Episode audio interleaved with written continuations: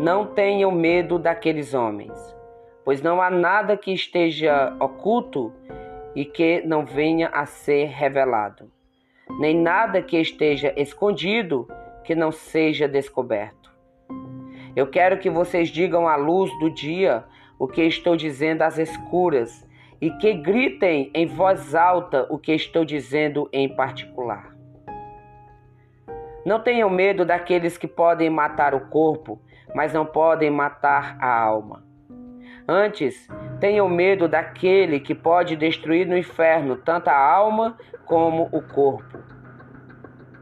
Vocês podem comprar dois pardais com pouco dinheiro, mas nenhum só deles cai no chão sem a permissão do Pai de vocês. Até mesmo os fios de cabelo das suas cabeças estão contados.